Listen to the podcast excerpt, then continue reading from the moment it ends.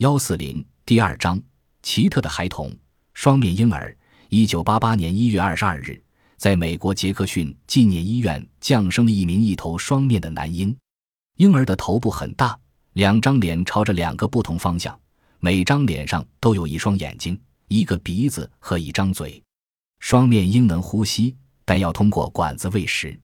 该院科副主任查尔斯·鲍尔说：“这个孩子有一个大脑，但是脑组织却很少。”